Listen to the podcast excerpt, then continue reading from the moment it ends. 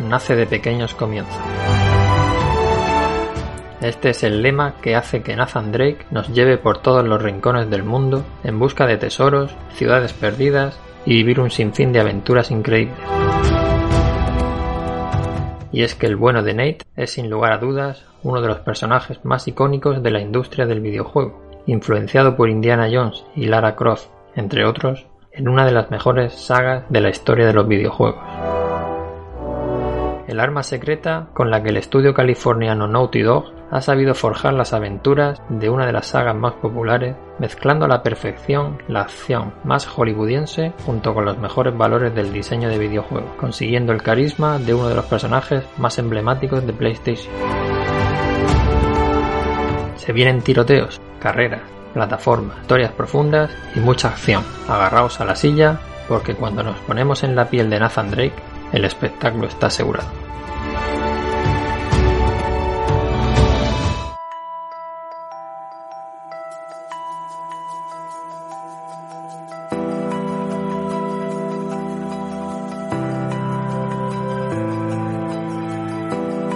¿Puede ser una charla más?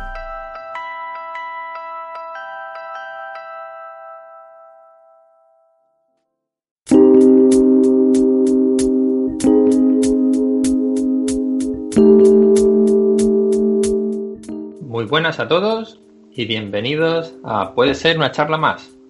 En esta ocasión os traemos una saga mítica que a una gran mayoría pues, nos ha encantado y no podríamos hablar de otra como son los juegos de Uncharted. ¿vale? Y, pero esto será como plato principal, ya que antes, eh, como entrante, pues queremos dedicarle un tiempo a hablar sobre el estudio responsable de crear esta maravilla de juegos y vamos a contar sobre los orígenes de, Naughty Dog, sus primeros juegos y cómo llegaron a abrirse paso en la industria eh, como el estudio que, hoy en día eh, representa. Entonces os contaremos anécdotas, detalles que, bueno, no, no quiero eh, dejar pasar y aquí ciertas cosas que, que bueno, que, que, nos van a llegar a sorprender bastante, ¿vale? Y todo esto, pues no sería posible, lógicamente, si, sin mis compañeros habituales de tertulia. Alex, muy buenas. Hola, buenas, ¿qué tal? ¿Cómo estamos? Muy bien. Hoy Naughty ¿vale? Eh, Uncharted, ya nos vamos un poquito más lejos de lo que han ido haciendo anteriormente. ¿Y qué referencias tienes tú de, de esta saga? Cuéntanos. Pues la, la verdad es que yo con, entré ahí en la saga, pues un poco como entré con, con la Play 4, o sea que eh, entré tarde, eh, pero, pero bueno, creo que entré muy bien eh, con, con ese Uncharted 4 que, que fue a mí el que me dio paso a, a luego al resto de juegos. Dani, sabemos que esta saga la tiene muy reciente y probablemente pues podrás recordarnos muchos momentos que, que, se nos que no podamos tener muy recientes, ¿no? Sí, hola, ¿qué tal? Buenas noches. Pues mira, precisamente por tenerla reciente, me gustaría explicaros cómo he vivido cada uno de los, de los juegos, ya que los he jugado ahora hace poco del tirón. Los cuatro, y por primera vez, cosa que no es. que no es poco de pavo. Si no, si a estas alturas aún no, aún no había jugado ningún Uncharted, cierto. Pues mira, ese, ese era yo. Y poder jugar a los tres primeros remasterizados y luego al cuatro y tal así en plan uno detrás de otro, pues ha sido una, una experiencia muy chula, la verdad. Muy bien. Y Víctor, ¿qué tal tu experiencia con Uncharted? Pues de primeras, Sic Parvix Magna. La grandeza nace de pequeños comienzos. Porque este juego yo recuerdo con, con el primero eh, para mí fue un súper descubrimiento. De hecho, de hecho yo eh, por aquel entonces tenía una 360 y creo que engañé vilmente, bueno, más que engañé, no, empujé a mi hermano a, hacerse con una Play para en algún momento decir, déjamela porque hay un juego que es que he oído, que tal. Y, bueno, yo recuerdo ese primer Uncharted eh, alucinando sobre todo con el tema del agua y de, y de, las texturas y la verdad es que parecía increíble que se viera tan tan bien en, en, esa consola, ¿no? Y para ser un juego de, de, esa generación. Sí, la verdad es que son, son juegos que yo recuerdo el primero cuando salió que prácticamente era un poco para decir, mira, pues esto es lo que la potencia que tiene esta consola, ¿no? Lo que se puede hacer con ella y, wow, y alucinábamos y eso que era el primero. Pero bueno, va- vamos a hablar de esto un poquito más adelante, si os parece. Y antes, pues vamos a comentar un poquito eh, todo el tema de un poco lo- los orígenes, ¿no? De, de Naughty Dog, un poquito su historia, ¿vale? Para, para un poco ponernos en situación, ver qué trayectoria han tenido y cómo llegaron a, hasta Uncharted, porque es curioso, ¿vale? Entonces, yo, si os parece bien, yo voy aquí arrancando aquí una serie de, de, de datos y un poco de recorrido, ¿no? Y vosotros me vais preguntando, cortando y vamos comentando un poquillo lo- pues, los temas que, que vayan surgiendo, ¿vale? Ok. Así que, Perfecto. que- quiero decir que, que vamos así, que, que me podéis cortar, interrumpir y, y vamos dándole un poquillo ahí de, de cancha a cada tema. A ver, José, José, so- sobre lo que acabas de decir, Sí, te podemos interrumpir, ¿no? Ya Sí, sí, querías claro, probar. ¿no? Ya estabas haciendo Vale, pruebas. Vale, vale, vale, vale. Para ver si sois funcionaba, libres, vale. totalmente. Vale, vale, muy bien. ¿Vale? Pues a ver, Naughty Dog, mm, prácticamente cuando hablamos de Naughty Dog tenemos que lógicamente que hablar de, de Andy Gavin y Jason Rubin, ¿vale? Lo voy a decir así tal y como se escribe. Eh, y, prácticamente podríamos decir que, que es una empresa que nace, pues, como muchas historias que se cuentan de Estados Unidos, ¿no? Es decir, que salen de, de un garaje, porque es un poco lo que se llevaba por, por aquella época, ¿no? Estamos hablando de, de principios de los años 80 y prácticamente decir que Andy Gavin y Jason Rubin pues se conocieron en el instituto, ¿vale? Pues eso, coincidiendo en, en clases y, y los dos pues tenían su curiosidad de, de hacer su jueguecito y tal y en aquella época el ordenador con el que mm, hacían todo esto era con un Apple II. Y bueno, y, en aquella clase, ¿no? Donde se conocen y pues hacen también un grupo de amigos con, con ese interés, ¿no? De querer hacer pues cosillas de, de lo que van de lo que van aprendiendo uno y otro. Y bueno, decir que Jason Rubin era el diseñador de la parte gráfica, el que llevaba, digamos, más la, el, tema artístico. Y, y Gavin, pues era el programador. Era el que, la verdad es que, según dicen, pues se ponía a programar cualquier cosa y, hacía funcionar todo, ¿vale? Y entonces, pues fijaos que entre ellos dos, eh, así como, como proyecto, por decir un proyecto entre comillas, ¿vale? Eh, cogen y, hacen una versión, pero clavada tal cual, del, del juego del Punch Out de Nintendo. Este de boxeo, no sé si, si os acordáis de él, en el que eh, se veía ahí un boxeador enfrente a otro, así que tenía así como un, un color verde, así alámbrico, ¿os suena? El- Sí, Sí, se ve desde la espalda, ¿no? Del boxeador. Exactamente, era la falta. Pues ellos cogieron-. Sí, sí, sí. Además, juegazo, ¿eh? Yo me acuerdo de estar ahí en los recreativos en mi época de crío y, Sí, sí. y eso. Pues bueno, pues fijaos, estos cogieron una cámara de Super 8 ¿no? y se fueron a unos recreativos y lo que hicieron fue era grabar un- una máquina arcade para tener la imagen de lo que era la... digamos, el, el fondo. y curiosamente, fijaos que, que el padre de Gavin era un abogado de estos de que, que tenía temas, que con- controlaba el tema de derechos de autor y, y les decía, pero vamos a ver, ya, si no tenéis licencia, dejaos ya de hacer esto, porque esto no, no va a ningún lado, ¿vale? ellos, pues nada, ellos siguieron a lo suyo. Y la, y la curiosidad de esto es que cuando se ponen a, a continuar con el proyecto, pues el, el juego lo tenían en una copia de seguridad que van y pierden, ¿vale? La borran, no me acuerdo exactamente cómo fue, pero el caso es que perdieron todo el proyecto. Y se quedaron sin juego. Eso es una putada. Desde entonces decían, oye, tenemos copia de seguridad, pero vamos, hasta, Cada semana.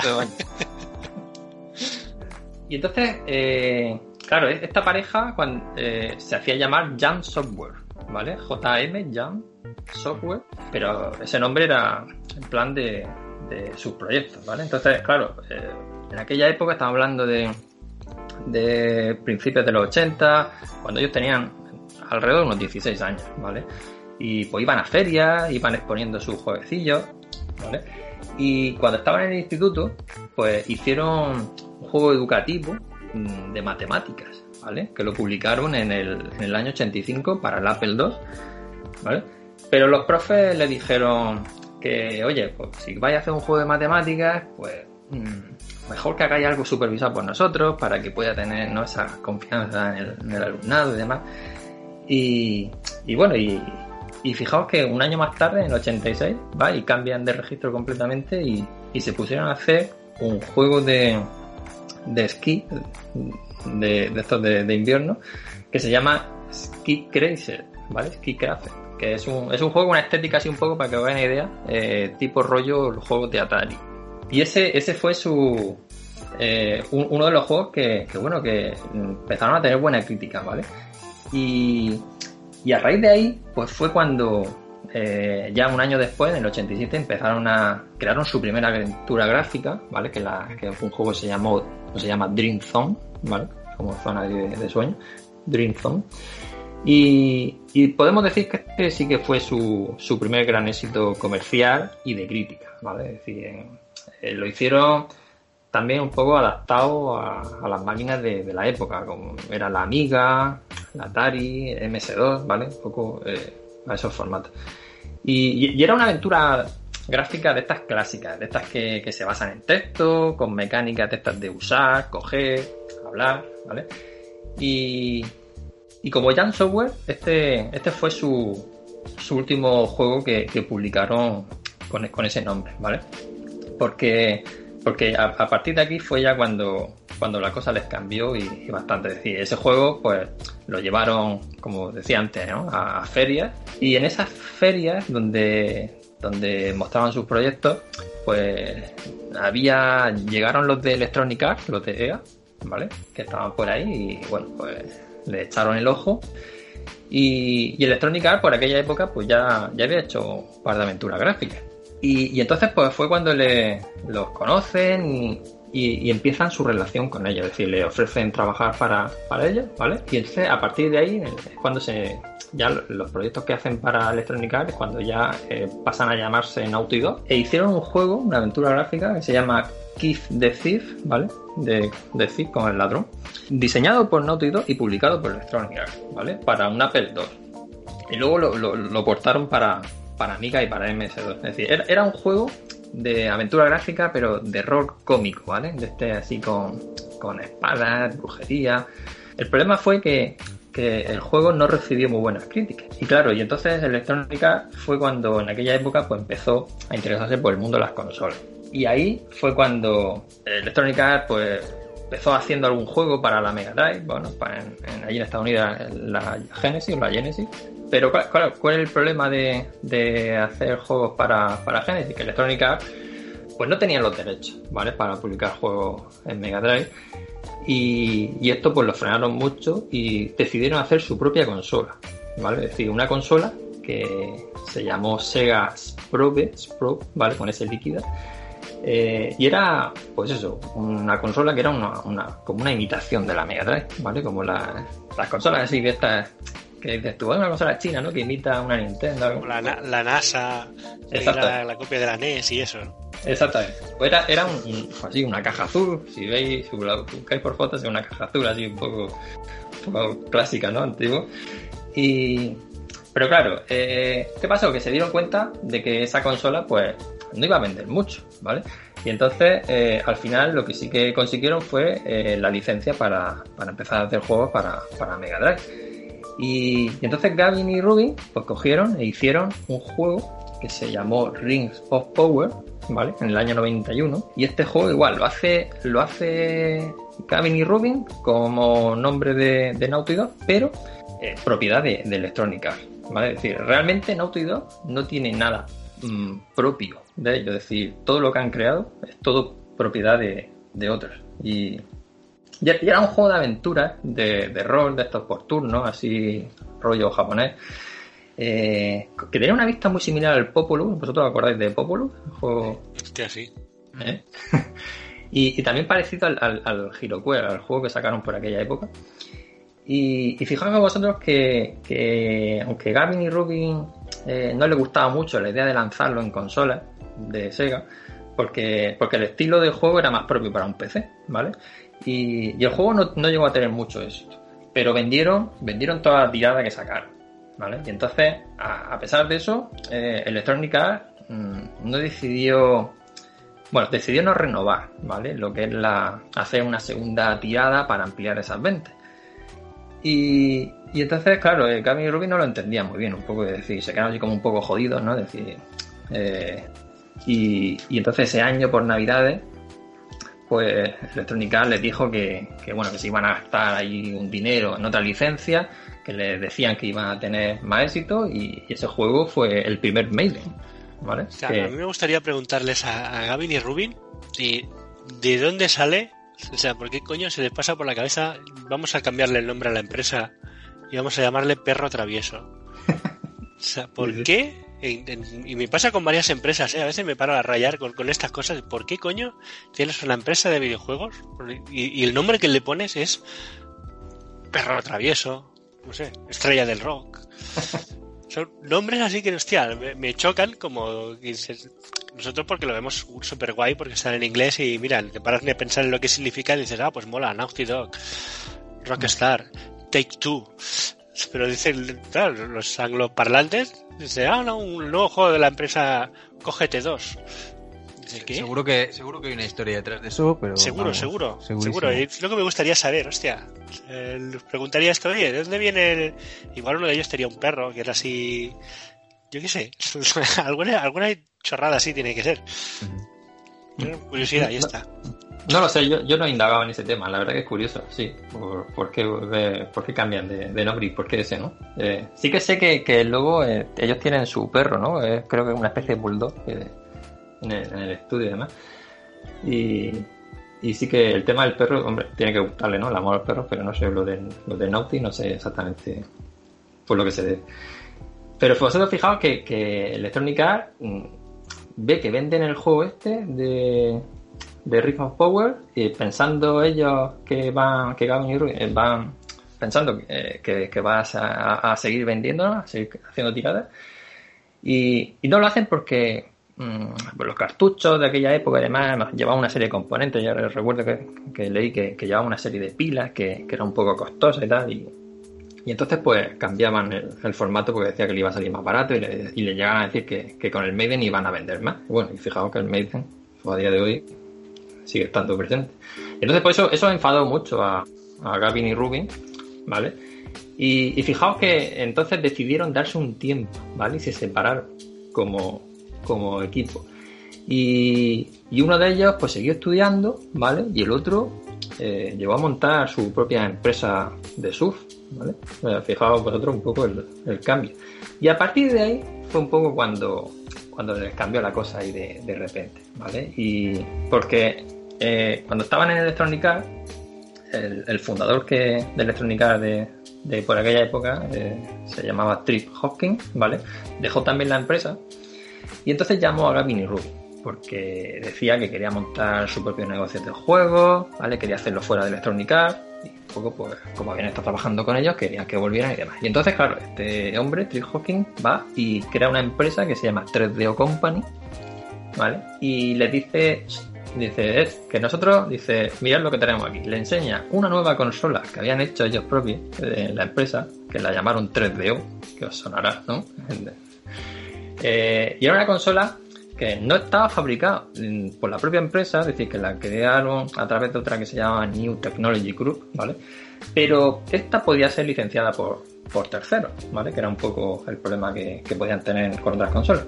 Y, y fue Panasonic la que se encargó un poco de producir los primeros modelos. Eh, estamos hablando del año 93, ¿vale? Y también Goldstar, que actualmente es la, LG, ¿vale? LG Electronics. Eh, entre Goldstar y Sanyo, pues lanzaron luego otra, otra versión de esa consola un año más tarde, en el 94. Y, y entonces para esa consola, Gavin y Rubin, pues decidieron hacer un juego pues de lucha como el que estaba de moda por aquella época, ¿vale? Que era el Mortal Kombat.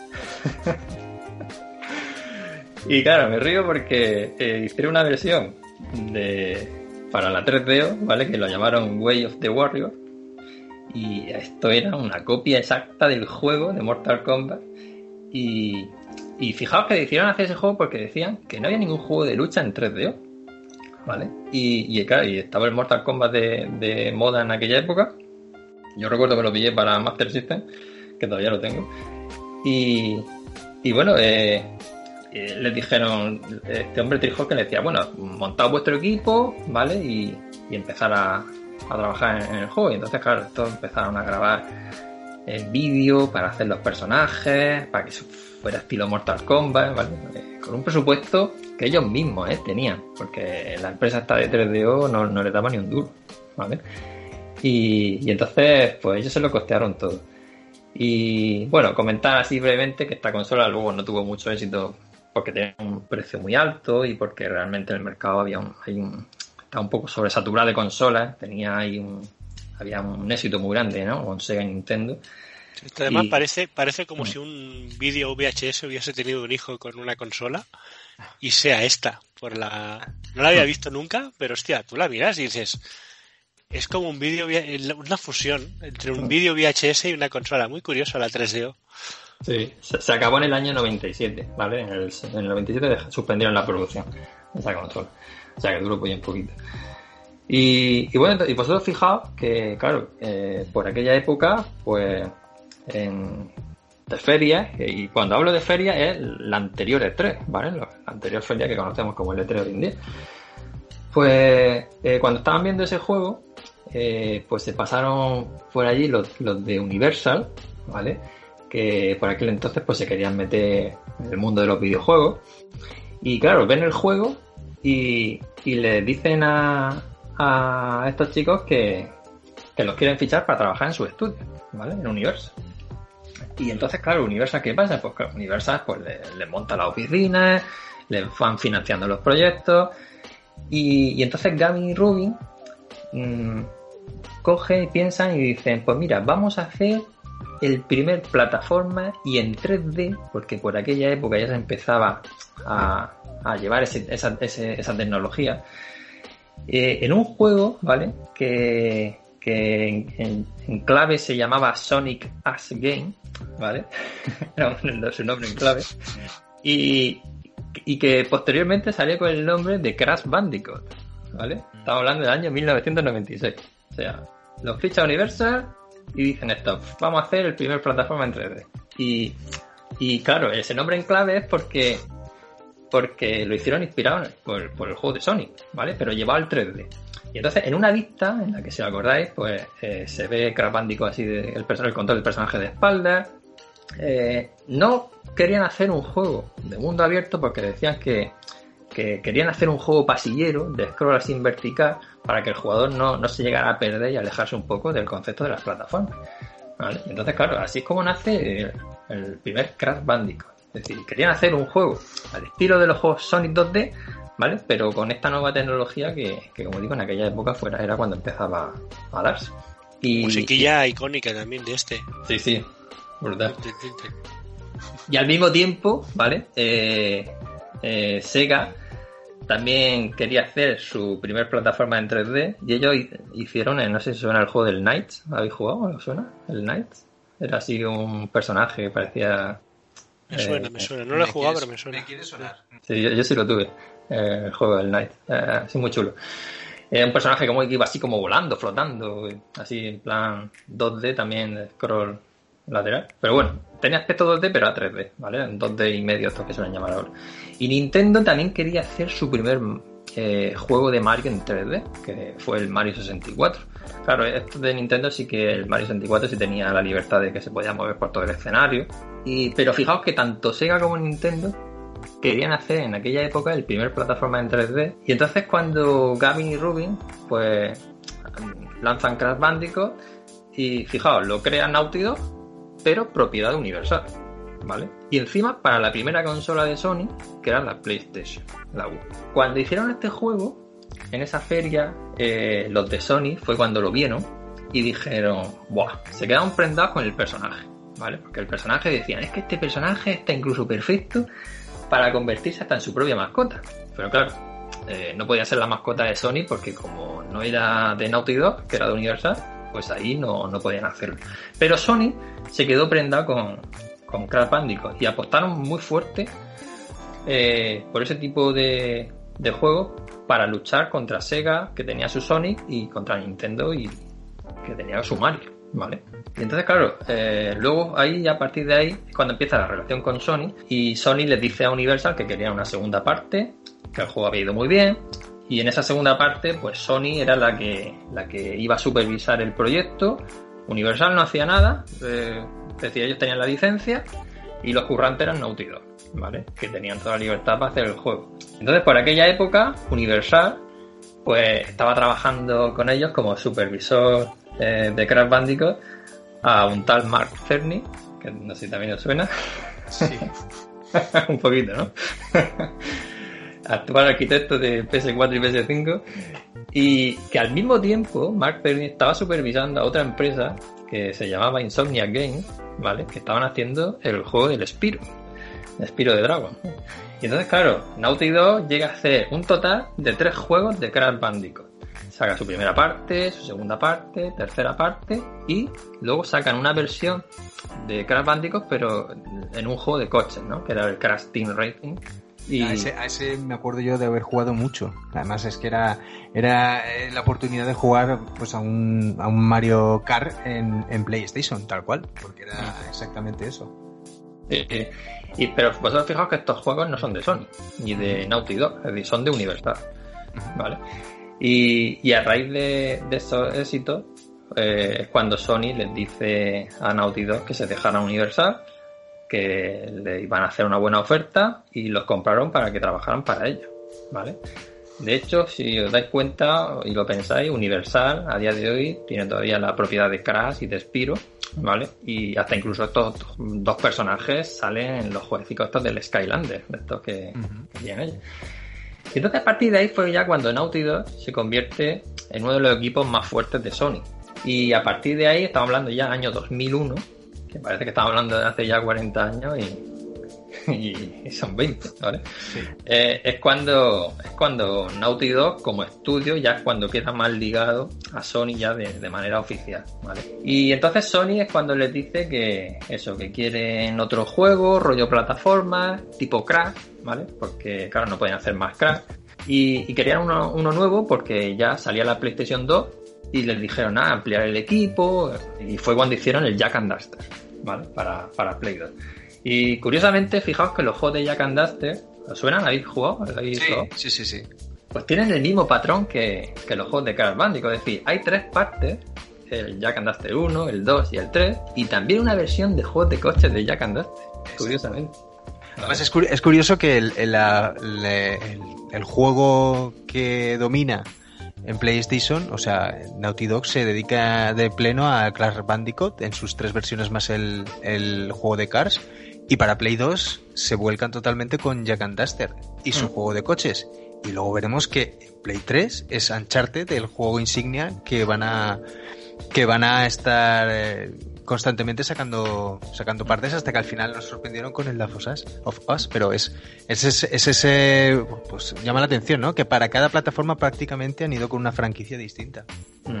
Y ahí donde iba ahora, es decir, fijaos que ellos vienen haciendo juegos con un estilo cartoon, plataformeo, con sus versiones de coches, ¿vale? Y entonces ahí es cuando Sony, pues como bien has dicho, les dice, oye, que vamos a sacar una consola nueva, que va a ser la Play 3, y que querían un juego nuevo, ¿vale? Y entonces aquí, cuando ya nos metemos con la serie de Uncharted, con su gran Nathan Drake, ¿vale? Y, pero bueno, antes de meternos en cada uno de los temas, pues terminar ya un poco diciendo que, estando ya con Sony, eh, pues Naughty Dog cuando ya empieza ya a fichar gente para el estudio, ya eh, tienen claro que, que quieren seguir eh, juegos en la línea de 3D, eh, de aventuras, como ven haciendo, pero con un estilo ya totalmente fuera del cartoon, ¿vale? Y es cuando lanzan su primer Uncharted en 2007, eh, una aventura, ¿no? Que, que, bueno, como todos conocemos, bebía mucho de Indiana Jones y de Tomb Raider, pero, pero no llegó a ser un juego de lanzamiento de la Play 3, ¿eh? es decir, lo sacaron un poco después, pero no llegó a ser un juego de lanzamiento.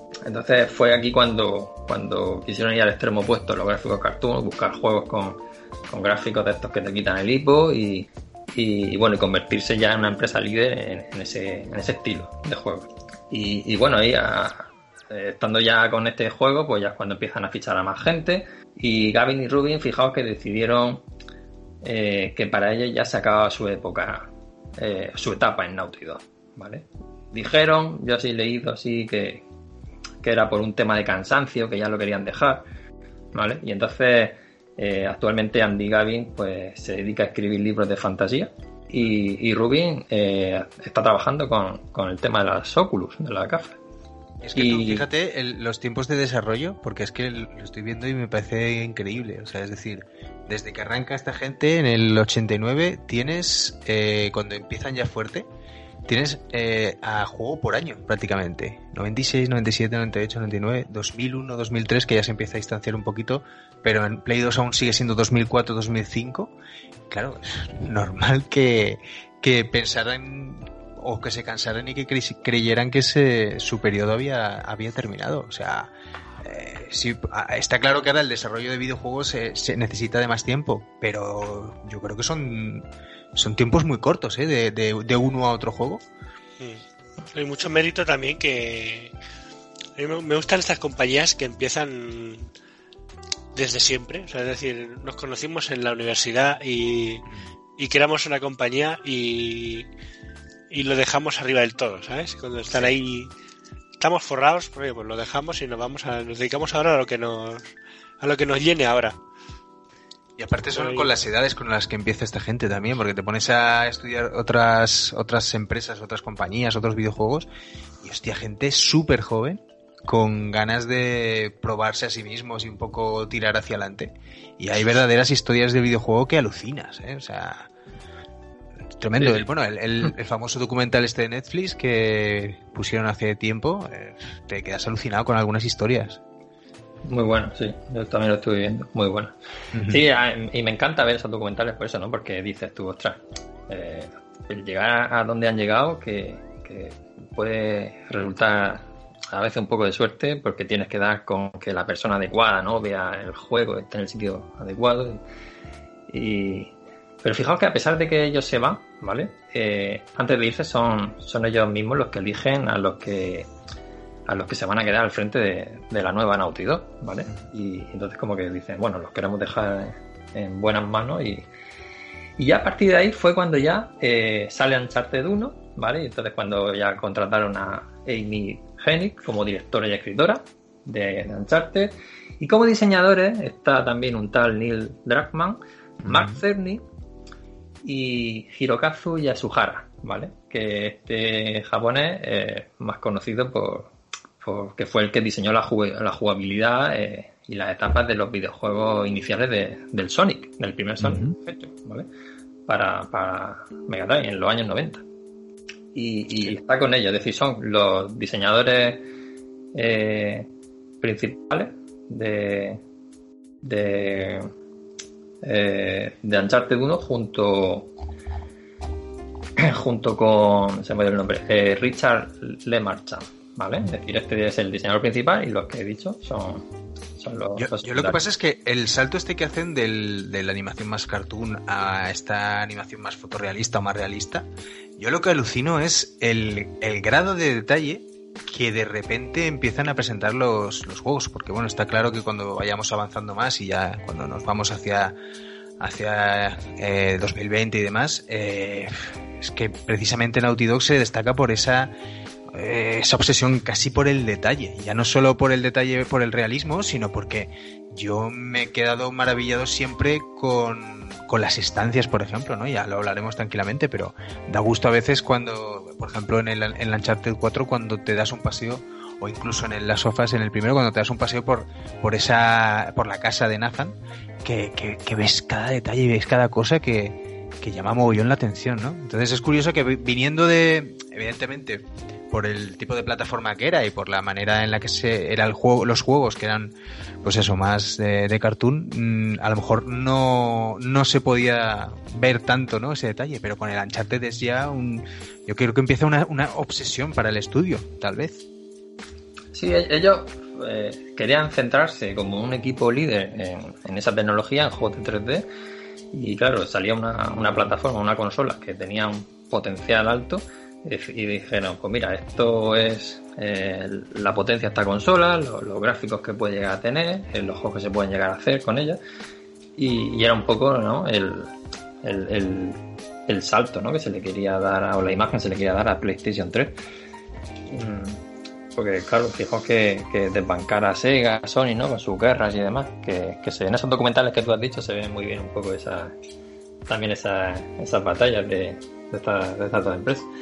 Y, entonces cuando, pues eso, hacen un videojuego de acción y aventura, ¿vale? Que tenía un subtítulo, El Tesoro de Drake.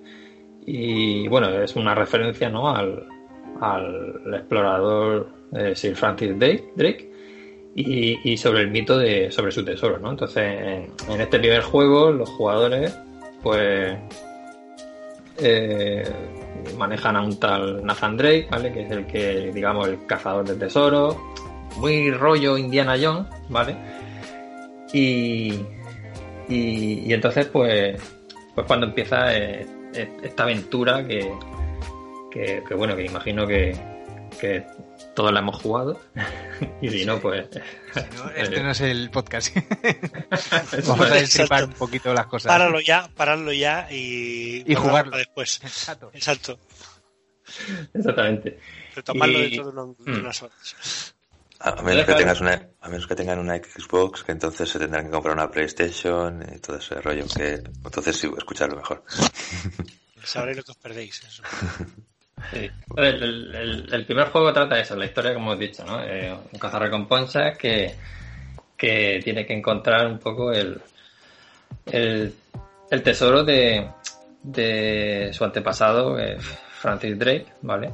Y aquí es cuando pues le acompaña eh, otro personaje muy, muy famoso, ¿no? La periodista Elena Fisher, junto con, con, con Víctor Sullivan, ¿vale? Y entonces cuando los tres, eh, eh, justo la, primera parte del juego, el inicio, es eh, Nathan Drake ahí en su arco, buscando ahí, había cogido, el, si no recuerdo mal, el, ataúd, había encontrado el ataúd de, Sir Francis Drake, ¿vale? Y, dentro del ataúd pues estaba vacío y estaba su diario y un poco lo que lo incita, ¿no? A, a seguir con, con, a descubrir ese tesoro. Y, y, la verdad es que a mí yo destacar eh, un poco el, esta chica, eh, la directora, cómo, cómo, consigue hacer un personaje como el de Nathan Drake, que, prácticamente se convierte en un, en un mito ¿no? de, de, Naughty Dog y de, y de PlayStation. Eh, realmente yo estaba leyendo acerca un poco de, de Nathan Drake, o Nate para los amigos de él. es un personaje que, lo quieren ubicar en año de nacimiento entre el 75 y el 76, ¿vale? Eh, más o menos está ahí. Y su nombre real es Nathan Morgan, ¿vale? Lo que pasa es que como su infancia la pasó eh, eh, hasta los 5 años que tenía de edad, ¿vale? Con sus padres y con su hermano Sam, Sam Drake, ¿vale? Que originalmente es Sam Morgan. y entonces, claro, al morir su madre, de una enfermedad, pues cuando su padre pues cede la custodia al Estado y, entonces cuando eh, los dos están en un orfanato y el orfanato se llama Sir Francis, eh, eh, en, en, honor a este a este pirata, ¿no? Y entonces cuando aquí pues Nathan un poco pues desarrolla ese gusto, ¿no? Por la historia y se convierte en el en el recompensas ¿no? que, y, y, bueno, todo esto se va viendo curiosamente en, creo que en Uncharted 4, ¿no? Si no recuerdo mal. sí, la, la 4 es donde sale más esta historia. Sí, exacto. Cuando en 3 también hacen un pequeño avance, sí.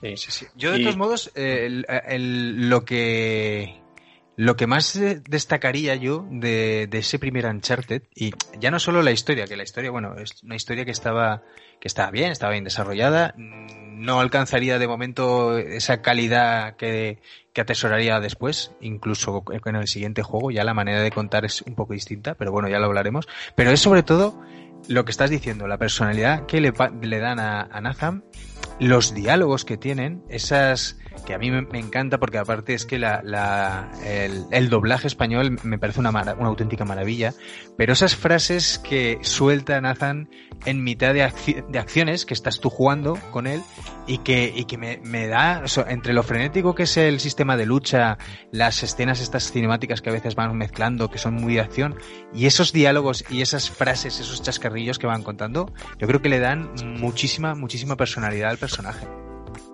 Sí, sí, totalmente. Eh, a mí me gusta ese personaje por eso, ¿no? Porque al principio puede parecer el, que a lo mejor puede odiar un poquillo, pero es lo contrario, es decir, le coges mucho, mucha empatía porque porque... eh, cae bien, es que cae muy sí, sí, cae bien, porque es, es, es como Spider-Man, ¿no? Que se va riendo de su enemigo mientras va corriendo. Es una especie de, de como Spider-Man o como John McClane también, ¿no? Ah, Ese socarrón. Sí, sí, sí, sí. No, y, y, y, sufrido, ¿no? En ese sentido, muy cercano también a, a, John McClane, ¿no? Porque hostia, le pasa absolutamente de todo. O sea, se libra de las cosas también en el último instante. Siempre está como sufriendo, ¿no? Y, y yo creo que eso le, le da eso, ¿no? Esa, esa, sobre todo el primer juego, aparte de a nivel eh, técnico, las cosas que tiene, que lo, ahora lo hablaremos, pero es, es esa, ese, esa manera de perfilar también a un personaje como, como es Nathan Drake, ¿no? Para que siendo un supuesto, una supuesta copia pues, de Indiana Jones o incluso de los juegos de Tomb Raider, tiene una personalidad muy, muy marcada. Que yo creo que en, enseguida te olvidas, ¿no? De que, hostia, esto ya lo he visto aquí o lo he visto allá.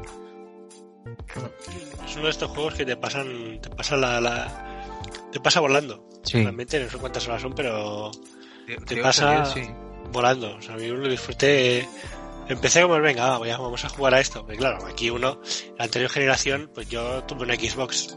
Entonces, claro, la Play 3 no la he tenido, no pude jugar a, a ningún Uncharted hasta que le tuve la 4.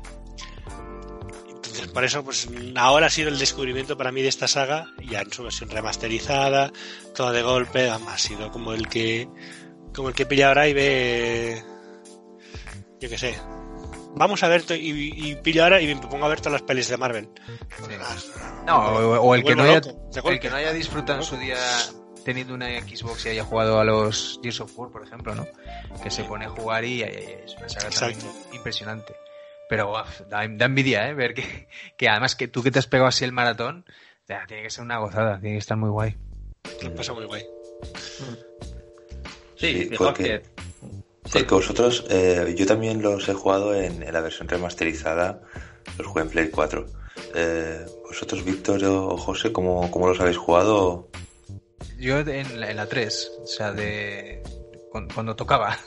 Pero, y ya te, ya te puedo decir que, que la impresión que tienes cuando juegas en Play 4 y dices, hostia, esto era de Play 3, es que en la Play 3 era alucinante. O sea, yo la primera vez que lo vi me quedé flipado. La primera vez que, que, te mojas con el personaje, sale del agua, ves los pasos en el suelo, ves cómo se comporta las físicas del agua con, cuando va con las motos, todas esas cosas, eh, yo creo que en Play 3 yo no había visto eso. O sea, yo tenía una Xbox y había visto grandes juegos como el Gears of War y compañía, pero cuando veo esto, la fluidez de movimiento del personaje, los tiroteos, todo eso, eh, yo creo que impresiona. Impresionaba muchísimo. Te da esa, esa, misma impresión que tienes cuando lo juegas en Play 4 diciendo, hostia, esto se ve muy bien, ¿no? Para ser un juego de Play 3. A mí me pasa exactamente lo mismo. Yo lo conocí también porque tenía la Play 3 y lo compré pues cuando tocó, cuando salió. Y porque me gustaba mucho ese estilo de juego, ¿no? La, los juegos de aventura me gustan mucho, juegos de aventura de acción.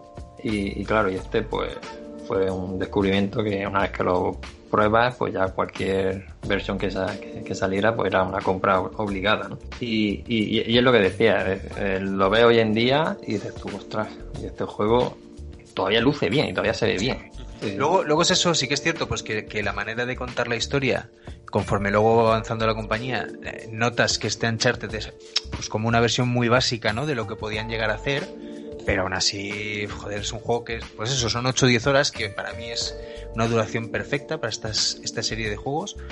Y, y, yo que sé, un referente desde aquel momento, vamos, o sea, una compra obligatoria de la Play, de la Play 3 solo por ese juego, o sea... Sí, sí, era, era un vende consola. Sí, sí, totalmente. El, pues, el sí. primer juego, el, tenemos aquí la, la, puntuación que le dieron en Metacritic, eh, que le dieron un 88 sobre 100, o sea que, que ya le dieron una buena puntuación. Este juego revolucionó, ¿vale? Revolucionó principalmente para decir, mira, estos son los gráficos de esta consola, esto es lo que podemos conseguir, y, y luego un poco porque llegó a meter un juego que, que quizás la gente estaba un poco saturada de Tomb Raider porque ya en, en esa época estaba eh, fijaos que siempre se ve mucho el debate la comparativa si Uncharted o Tomb Raider y no tiene nada que ver vale es decir es que Realmente. sale en un momento en el que da un aire fresco ¿no? a, a este tipo de, de juegos y por eso eh, innovó, ¿vale? Y por eso funcionó muy bien, porque revolucionó un poco el mercado eh, por, las mecánicas que ofrecían, un poco por el estilo de juego, por la personalidad del personaje y, te atrapó, ¿vale? Y entonces, dos años después, fijaos que en muy poco el tiempo que pasa, eh, en 2009 cuando sale Uncharted 2, El Reino de los Ladrones. Eso es. Y aquí este juego sí que dejó, eh, en mantilla incluso a, todos los juegos de PC, por los gráficos que tenía. de hecho, ese juego eh, ya incluso mm, del Uncharted 1, que es lo que dices tú, que sale en 2007, a este Uncharted 2, eh, que sale en 2009, ya sobrepasa lo que habían hecho con el primero. O sea, yo, para mí, a, nivel personal, es el mejor Uncharted de todos. Y me parece que probablemente sea el mejor juego de aventuras que ha habido nunca, porque es que eh, ya no solo cómo, cómo cuentan la historia, que ya entramos en esa narrativa un poco distinta, que los empieza a distinguir del resto, ¿no? Con, con ese inicio brutal que me parece, con, con, ese flashback que hay, ¿no? Esa situación en la que te encuentras con Drake ya de, de repente, ¿no? Como si, como si de una película de James Bond fuera, ¿no? Ese momento momentazo absoluto, ¿no? Con el tren subiendo para arriba, que al final cuando acabas de esa escena y el tío acaba tumbado en la nieve, dices, hostia, ya, ya, ya empieza el videojuego. O sea, ya no solamente por eso, sino porque, porque lo que es eh, la dinámica del juego, de cómo te lo va contando, de cómo va avanzando, las escenas de acción que van intercalando, todo eso yo creo que está perfeccionado y, le, saca mucha ventaja a, su predecesor, al, al 1 más luego ya eh, todos los añadidos que traería, ¿no? Porque se implementa ya el online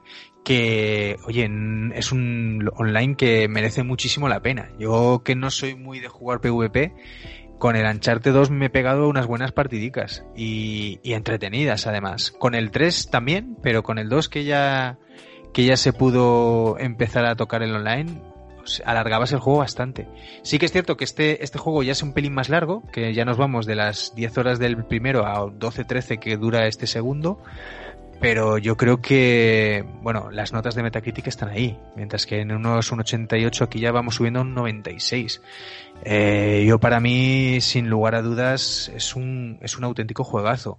Tienes, eh, tienes una historia en la que, bueno, tienes ya unos personajes que vas conociendo, que vas que van desarrollándose un poquitín más, aparecen antiguos amigos que se convertirían en enemigos de Nathan, una historia también pues eso, que está contada de una manera distinta al primero y una aventura en toda regla, con unos escenarios impresionantes y con escenas que, bueno, ahora si queréis, si podemos, si queréis podéis decir las que más os fliparon, pero para mí la escena del, del tren del inicio y la del helicóptero me parecen, vamos, esa sensación de estar cogiendo el mando, sabes, en tensión absoluta, que no sabes en qué momento a veces eh, la cinemática da paso al gameplay puro y duro, ¿no? Esa sensación de decir, hostia, sabes, como muy, muy frenético todo. Yo creo que eso, eso se empezó a ver en el 1, pero en el 2 es cuando explota y le da un cuño especial a, lo que es la saga. También lo que me gusta de, jugar al 2 es que en el, en el 1 digamos que en el 1 ves un juego. Dice, ves un juego en todo su esplendor que te gusta y te, y te encanta. El 2 es el que define ya cómo son los Uncharted, porque ya ves, esto está en común con el primero. Ya ves que el juego va a tener una, una historia como el primero, va a tener su, sus personajes, sus, personajes secundarios. A mí me, gusta el detalle de la libreta, que siempre lleva Nathan en todos los juegos su libreta, donde va apuntando pues todas las cosas que van pasando, lo que se va encontrando, lo que va descubriendo, pistas probables y tal, y va rellenando su libreta y tú pues... Y con chascarrillos también. Y chascarrillos, sí, sí, dibujitos ahí graciosos que como el que se pone a hacer garabatos, pues igual se pone a dibujar a un personaje y las hay grabatillos. Y este punto de la libreta a mí me hacía, mucha gracia y, es de estas cosas que una vez llevas el juego avanzado y tienes la libreta llena, me gusta tirar para atrás y repasar repasar a ver dibujitos, a ver qué, qué se ha ido llenando, ¿no? Porque muchas veces no le, no le prestas tanto caso a la libreta hasta que no te, el juego no te lo pide para resolver un puzzle, pero, es gracioso y, irlo mirando. Y además hay, hay eh, innovaciones a nivel técnico, o por lo menos yo no lo había visto nunca y me flipó muchísimo, porque si en el 1 te quedas muy maravillado con el tema del agua, con el tema de, todo esto, En este segundo, no sé si recordáis, la escena está en la que utilizan las piedras fosforescentes, ¿no? Que hay un momento en el que se mete pues una especie de cueva, ¿no? Y utiliza el fósforo este y se ve todo iluminado con ese... Yo eso no lo había visto nunca. Yo ahí en ese momento la, la Play 3 es como, oh Dios, ¿esto, se puede hacer con una consola? Y a mí me, me dejó eso maravillado. O sea, yo creo que todos los Uncharted tienen algo a nivel técnico que dices, ¿cómo coño? No sé, ¿cómo han podido hacer esto cuando luego ves juegos de su misma época, contemporáneos, en los que no lucen igual? O sea, es que yo creo que siempre está, han estado por encima del nivel gráfico del resto. Pero Lo del han resto. súper bien, sí, sí. Sí, sí, o sea, de, de decir, ¿cómo estos tíos con la misma consola pueden hacer esto y otros no? O sea, sí, yo siempre me lo he preguntado, es, es impresionante.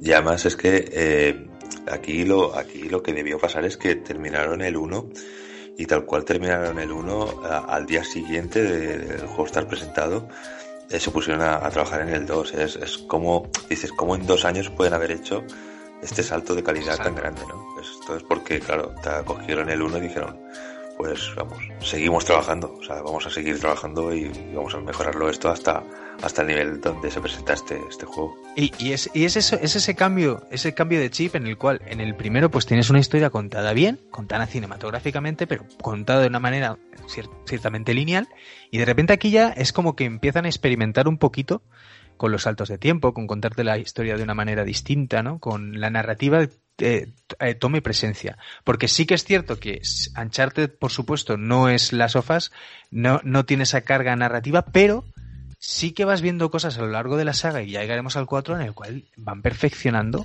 ese seño de identidad de la, de la compañía. Porque es que lo, lo que cuenta, lo cuenta muy bien y es que es lo que comentaba Dani. Es que avanzas y avanzas y avanzas y avanzas y, y como vas por capítulos, dices capítulo 17, me lo acabo. Empiezo el 18, hostia, voy a ver, voy a... Y te hace el juego es que estar constantemente intentando devorar lo que sucede, o sea, la narrativa del juego, que es lo que me parece maravilloso. Sí, sí, sí. Sí, sí era, era el punto que yo eh, destaco de, de Uncharted 2. Es decir, eh, llevó la narrativa a un nivel que no se había visto en ese momento. ¿vale? Por eso la, la primera escena nada más jugar al juego, y te encuentras con el tren, te, que te quedas, vamos, flipado. Cuando el juego dices tú, ¡buah! Si esto es el principio, ¿no? Que, es, Es- lo que, me- que es lo que me Es, es así, es que eh, cuando acaba esa escena dices, hostia, eh, ya está. O sea, ya es como, oh, ya está, ¿no? Ya Lo valió que la me pena. vayas- sí, sí. Sí, lo que me vayas a vender a partir de ahora ya me lo has vendido. O sea, es que he flipado con este inicio. Además es, es genial porque eh, cómo te posicionan la cámara para que ver a, a Drake eh, ahí, bueno, pues ahí con los ojos cerrados, en- sentado en un sitio y de repente esa cámara se mueve y, y, le cae, no sé si es una maleta o algo así, que ve que la, y, y abre una puerta que hay al fondo del tren, claro, descubres que el tren está colgando, en fin, y ahí empieza todo, todo el juego. Eh, vamos, es exactamente, es, es decir, ¡buah! que aquí, esto es, esto es otro nivel. Sí, tiene un juego de cámaras muy muy bueno en cuanto a, a este tipo de, de- siempre que está haciendo escenas así de puzzles, saltos y interacciones con cosas que caen y tal. Siempre hay me gusta cómo juegan con la cámara, no siempre es la imagen fija detrás del personaje, sino que depende de dónde, pues igual tienes un plano general desde lejos y tú estás moviendo el personaje, pero se ve el personaje en chiquitillo, cómo tiene que ir por un lado y, gracias a ese giro de cámara ves por dónde tienes que ir. O cuando está colgando en el tren, la cámara igual tienes al lado, pero luego te ayuda la cámara, se pone de abajo y ves la pista en un cenital desde abajo y ves la perspectiva de todo lo que tienes que subir y dices, madre, lo que me están enseñando. Y no sé, el, el juego de cámaras, en los planos estos de, de- del juego es una de las cosas que también creo que es definitorio de la, de la saga esta. Mm. Sí, y fijaos ya que mm, dos años más tarde de sacar el Uncharted 2 sale Uncharted 3, ¿vale? Es decir, en 2011. O sea, es que van a un ritmo frenético. O sea, Uncharted 3, la tradición de Drake. Y aquí, fijaos que el- continúa el, mismo equipo prácticamente. Van cambiando ahí los diseñadores, pero la directora sigue siendo Amy Hennig. Y aquí se suma Justin Richmond. Y, y- y na- y nace un juego que también tiene una buena puntuación, pero yo creo que no, a ver, no llegó a- a triunfar tanto como el 2. Triunfó porque gustó, ¿vale? Pero porque no llegó a innovar realmente en, en, todo lo que el 2 lo había hecho. No, llegó a superarlo, ¿vale? Eh, por, eso el 2 tiene mejor crítica que el 3, ¿vale? Porque fue como un poco continuista, ¿vale? Eh, en esos dos años. Sí, hablaba, si hablábamos antes que del 1 al 2 eh, había habido un cambio, un salto eh, tremendo, eh, lo que ocurrió en este es que el, salto ya no había sido tan tremendo, habían pequeños matices o pequeñas cosas que habían podido mejorar, pero, pero nada, nada que, que, no, que nos llevara a pensar que, este juego había hecho un gran salto. Entonces, eh, a partir de ahí ya la, prensa, la mala prensa que se genera, yo creo que de una forma un poco injusta, pero, pero que, hace que, que este juego pues reciba una crítica quizá no a la altura de, lo que es este juego porque es un gran gran juego. Sí, yo creo que es, es, cuestión de la expectativa porque realmente el juego tiene un arranque también un poco distinto, más centrado a lo mejor en la narrativa, no tan espectacular, pero bueno, yo la, la escena de la pelea del bar a mí me resultó súper chula, o sea, tiene un montón de detalles y un montón de cosas del desarrollo de personajes, es, es, es en este cuando vemos por primera vez a, a Nathan de pequeño, como conoce a Sully. A ver, tiene una serie de cosas que, claro, no tiene la espectacularidad o la inmediatez que tenía el 2, que es a lo mejor lo que esperaba todo el mundo, pero en cuanto a desarrollo de lore y desarrollo de historia y de personajes, y cómo está contado también, yo creo que es un, siguiente paso. O sea, a mí no me... Mi preferido es el 2, pero yo no jugué el 2 sino al 3 y no me resultó un... ¿Sabes? Como, como un demérito. No, al revés, me pareció un muy buen juego con sus cosas muy buenas, porque la escena también del, del, avión, ¿no? Cuando él se queda colgando enganchado y demás, está muy bien. La escena del submarino me parece también súper adrenalínica y muy chula. Entonces tiene cosas que si te pones a pensarlo está muy bien, que probablemente por el impacto que tuvo el 2, pues dejaría ese, ese, ese pozo, ¿no? Pero yo creo que el 3 es un juego que está totalmente a la altura, ¿eh? Sí, de, lo que más me acuerdo del 3 es del, de los escenarios en concreto, no sé por qué es así, pero el que más me acuerdo es del cementerio de barcos. Mm. Por, por, imaginarme un sitio que lo veo como, como algo irreal, algo fantástico. Un cementerio de barcos, pero de, no de barquitos, sino un cementerio de transatlánticos que están ahí, pues, y es un personaje que va saltando entre uno, otro, luchando contra gente entre andamios, entre vigas y, tienes la sensación de quiero salir de aquí, de, de, claustrofobia. Si estoy en el mar, estoy, pero estoy rodeado de barcos de hierro, de ruidos y necesito salir de aquí. Y, hostia, tenía esa sensación. Sí, y aquí ya jugamos con algo que está muy chulo y que yo creo que en algún momento todos habíamos fantaseado con ello, ¿no? Eso de poder mezclar los tiros con los puñetazos, ¿no? Entonces, es algo que yo siempre he dicho, hostia, estaría muy bien, ¿no? Pues incluso, eso alguna vez se lo he dicho a, Alex con el Division, ¿no? ¿Cómo me gustaría que, que, que, como en el, como en el Uncharted, ¿no? Que pudieras tener un cuerpo a cuerpo como Dios manda, ¿no? Pues en este juego lo tenía, ¿no? El hecho de saltar y desde una altura caer, soltar el guantazo, eh, esos momentos súper chulos de soltabas la leche y salía volando el arma y la podías coger en el aire, o coger las bombonas de butano, lanzarlas y tenía una serie de cosas y una serie de, avances, ¿no? En lo que es en el gameplay, que se hace una gozada, que ya, ya, ya superaría, o sea, ya se quedaría un nivel muy alto en el 4, y ya si nos vamos si nos vamos a Last of Us parte 2, ese, ese gameplay y esa libertad en cuanto a la lucha de cómo enfrentarla está, está reflejada y yo creo que viene heredado mucho de, del sistema de acción que tiene el Uncharted, pero yo me quedé alucinado. A mí me encantaba poder hacer todas esas piruetas, todos esos combos, no decir, mira, a este ahora le voy a saltar y le voy a hacer aquello, y a este le voy a, ¿sabes? A mí me parece, en cuanto a avance de las dinámicas de juego, en el 3 se, se nota un cambio también muy grande. Sí, hay una mejora que luego, luego depurarían todavía más en el, en el 4.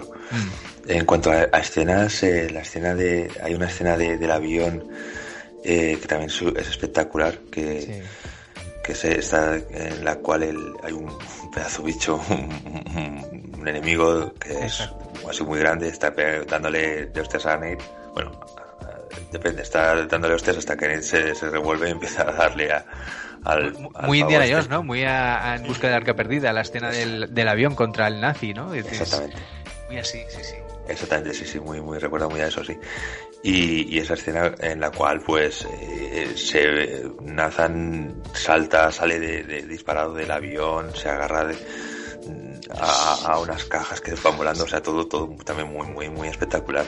Sí, sí, sí. Yo esa, esa escena, ya te digo, esa escena junto con la de también el, el hundimiento del submarino y demás, me parece también muy, muy a la altura de, de la del helicóptero del juego anterior o, o la del tren, ¿no? Muy, muy bien, sí. Además es que son esas cosas que se te quedan clavadas y que, y que realmente ahora cuando vemos en Star Wars Fallen Order escenas así decimos, mira, como en Uncharted, ¿no? O cuando los nuevos juegos de Lara Croft, que también tienen, que se supieron reinventar mucho y cogieron mucho de aquí, cuando ves escenas de estas dices, ya los identificas como algo de Uncharted, ¿no? De, de meterte estas cinemáticas en mitad de la acción que tan bien saben conjugarlas y, y que es una- son una gozada.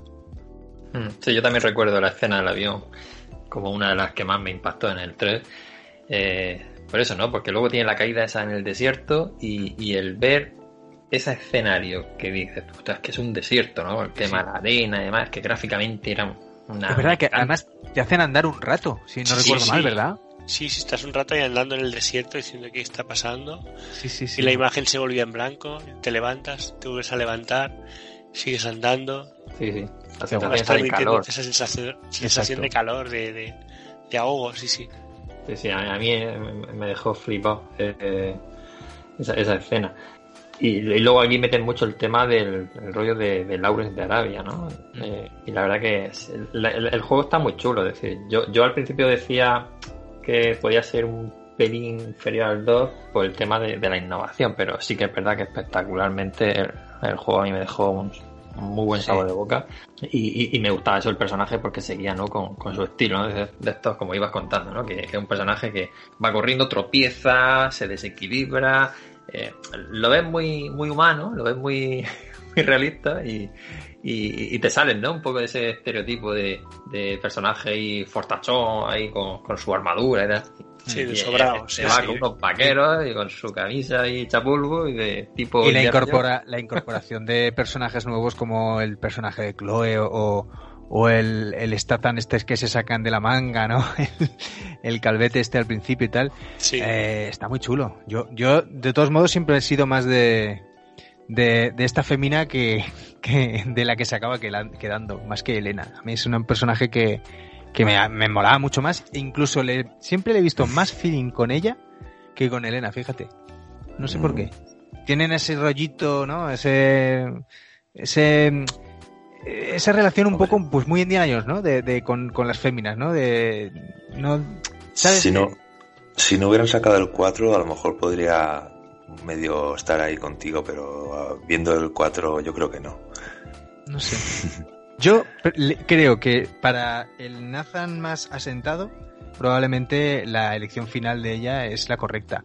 Pero para el Nathan aventurero y en mitad de una aventura, yo me quedo con todas, con todas con la Femme Fatal. O sea, Sí, a ver, es, Pero bueno, le- eso sí que decir que, que Elena demuestra en el, desde el primer Uncharted que no es una, un- No, no, no, va a estar ahí de una simple cámara desde luego, desde luego. de todo esto, está ahí pegando unos brincos y disparando, salvándole el culo a, a Nathan en, en multitud de ocasiones.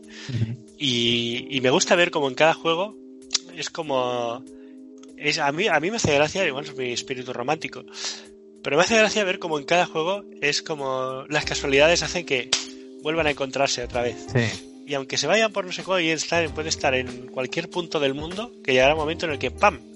te volverás a encontrar con esa persona y dirás hostia otra vez tú y su corazón vuelve a hacer el, el vuelco ese y, y- y ves que les pasa realmente a los dos personajes o lo, lo notas sí porque que en están este, así y empiezan Exacto. ahí jaja, pero ya ves ahí que se en este la- tercero han estado separados, ¿no? Si no recuerdo mal, ¿no? Estaban... Creo que es- no- Sí. lo habían dejado y luego ¿no? es Sí. como un reencuentro, ¿no? Es como que Sí. ves avanzando la relación había- de los dos. Sí, del segundo al tercero habían estado casados, pero empieza se inicia el juego que, que están, vamos, separados. Y bueno, ya es en, al final del juego donde ya, digamos que, que, que terminan asentando esto, sí. O sea, la y ya nos vamos y ya nos vamos al 4 ya pasaríamos a hablar del Sí. Uncharted 4 como comenta Alex el más nuevo el más el más ya desarrollado ya para Play 4 donde se notan gráficamente y los, los avances e incluso claro eso hace que el incluso la gente en el, el proyecto no sean la misma no Sí, eh, estamos hablando que este, el 3 había sido en el 2011, pues el, dos- el, el 4 ya aparece en el 2016. Que bueno, una, un poco, unos meses antes de que apareciera este juego habían sacado la, la Nathan Drake Collection, que son estos tres juegos, pero adaptados para la, para la Play 4.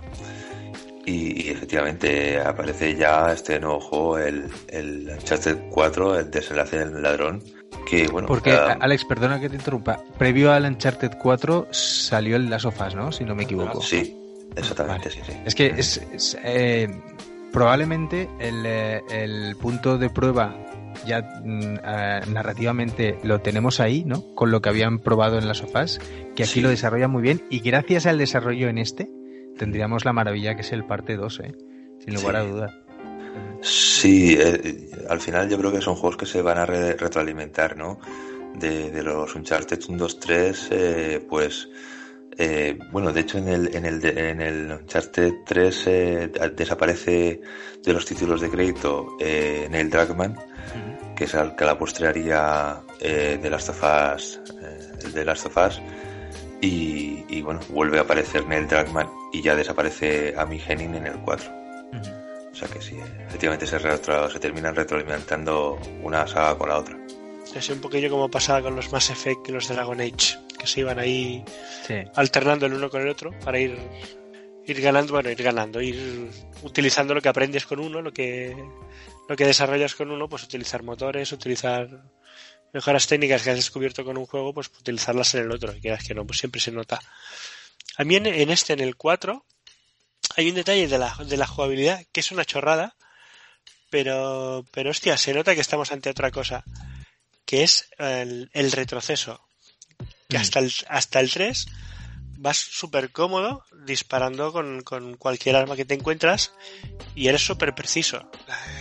Y, y listo, después de haber jugado tres Uncharted seguidos, en el tercero iba con la, con la escopeta, con pistola, con lo que sea, bam, bam, directos a la cabeza y, y tenías ahí pues cierta habilidad. Pero llega el 4 y, y de repente lanzas un, un disparo y el disparo ves que... y el segundo, si haces un segundos disparos seguidos, ves que el retroceso ya te hace que los disparos salgan pues para allá y dices, guau, re- realismo, Sí. qué guay. Y, y hostia, te hace, te hace vivir los tiroteos de manera diferente en el, que en el anterior. Te lo, te lo trabajas más, tienes que esconderte más, tienes que acercarte un poquillo, esperar que ya no están disparar desde lejos y ya irán cayendo, sino que los enemigos que ves que están lejos, hostia, te cuesta, te cuesta más acercarte. Y creo, si no me equivoco, en, la- en el 4 también tenemos la novedad del gancho, ¿no? Sí. ¿Cierto? Sí, sí. En el, el gancho también se puede utilizar a nivel de, de peleas eh, cuerpo a cuerpo.